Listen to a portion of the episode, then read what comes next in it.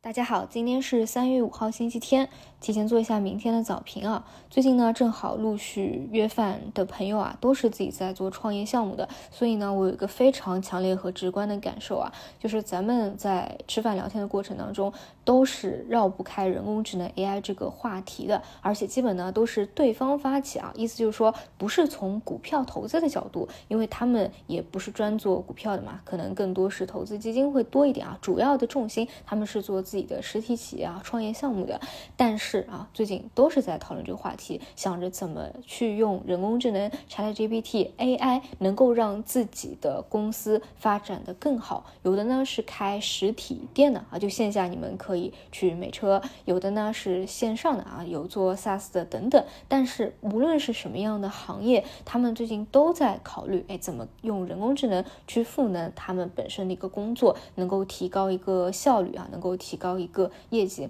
所以大家知道啊，不只是我们。股票当中啊，它是现在的一个主线，确实来说，这是当下无论是创业也好，还是工作也好的一个风口。而且呢，在以前吃饭的当中，你不会聊到这一点啊。毫无疑问，因为 ChatGPT 是最近的一个爆款嘛。当然，我也知道，我有一些同学，其实呢，最早的啊，就做的很好的，是从二零一八年、二零一九年开始，就在往 AI 加的方向去发展了。在最一开始的时候啊，是相当困难的，因为。太烧钱了，无论是芯片也好，还是设备也好，你可能都需要几个亿啊，甚至更多去启动。所以呢，一般他们会找自己的母校啊、大学或者研究院啊去支持你合作。然后当你的产品呢稍微成熟一些，然后就可以去融资啊，看有没有风险投资啊、一级市场去投资你。然后呢，你的技术团队如果特别优秀的话，真的把产品做得比较成熟，那就可以跟很多的大厂去进行合作了。所以呢，基本。也也是在去年或者今年啊，有商业化变现啊，也是能够达到了。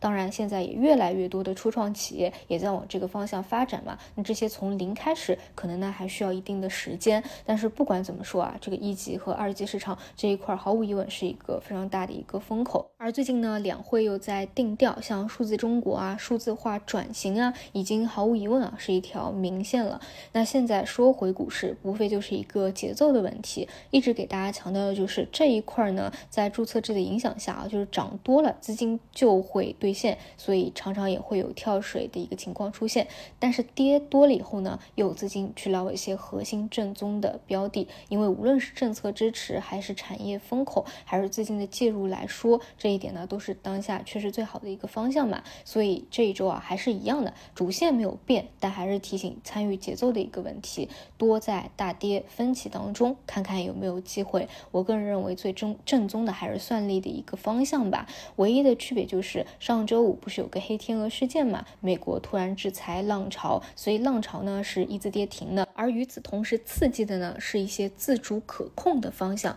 比如说像华为算力、华为产业链，还有像 Chiplet 啊这些反而是拉升大涨涨停的，因此呢往后看啊，更多还是要聚焦这些既是算力既是主线，又是有自主可控。国产替代逻辑的一些标的，我觉得会更加好，而且呢，你也不用担心啊，有制裁这样的一个风险问题在。好，那如果说呢，你还是觉得像 Chat 啊，短期来说啊，位置比较高了，会非常的恐高，那你不如就去看一些其他的更加低位的一个方向，会让你更加安心一些。那比如像这次两会当中啊，其实有一个比较超预期的点，就是国防的开支啊是百分之七点二，超出本来预期的百分。之五，现在呢，地缘政治也是比较动荡啊，所以说如果有军工方向比较好的细分方向的话，也都可以去看一看啊。这些相对呢会比较低位一些。除此以外啊，还有一个小的细分方向啊，是氢能源。上周呢不是有第三篇章嘛，但是大部分都见光死。但是有一点呢是比较有意思的，